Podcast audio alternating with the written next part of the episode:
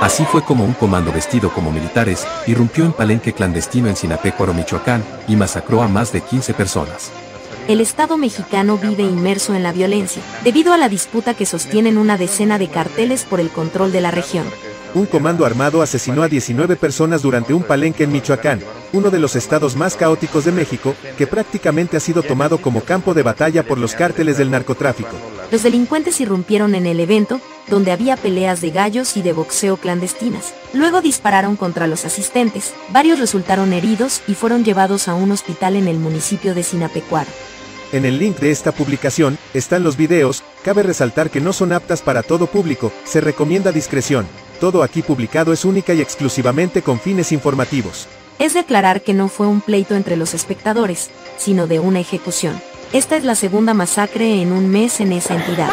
Así se escuchó la balacera del 28 de marzo, el video fue realizado por un vecino desde la azotea de su casa, ubicada en el pueblo michoacano de Las Tinajas. Los reporteros también captaron en video el dispositivo de seguridad que se implementó horas después de la matanza.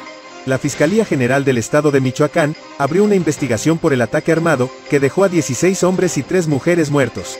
A las 22.30 horas, la Fiscalía recibió el reporte de que se escucharon disparos, así que envió a sus agentes y a una parte de la unidad de servicios periciales a la zona.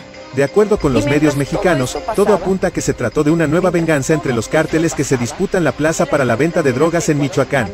En febrero de 2022, se registró un pleito entre sicarios y exintegrantes del cártel Jalisco Nueva Generación, donde los pistoleros irrumpieron en el funeral de la madre de un excompañero, sacaron a 17 personas, las formaron en una pared y las fusilaron.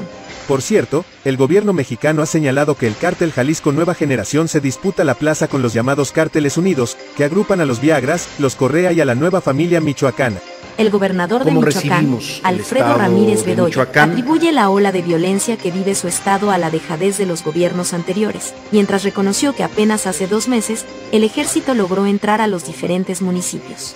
Como Tepalcatepec, Aguililla, Cualcomán, Chinicuila y Aquila, todos en la franja de la Tierra Caliente, donde desde hace varios años no podía entrar.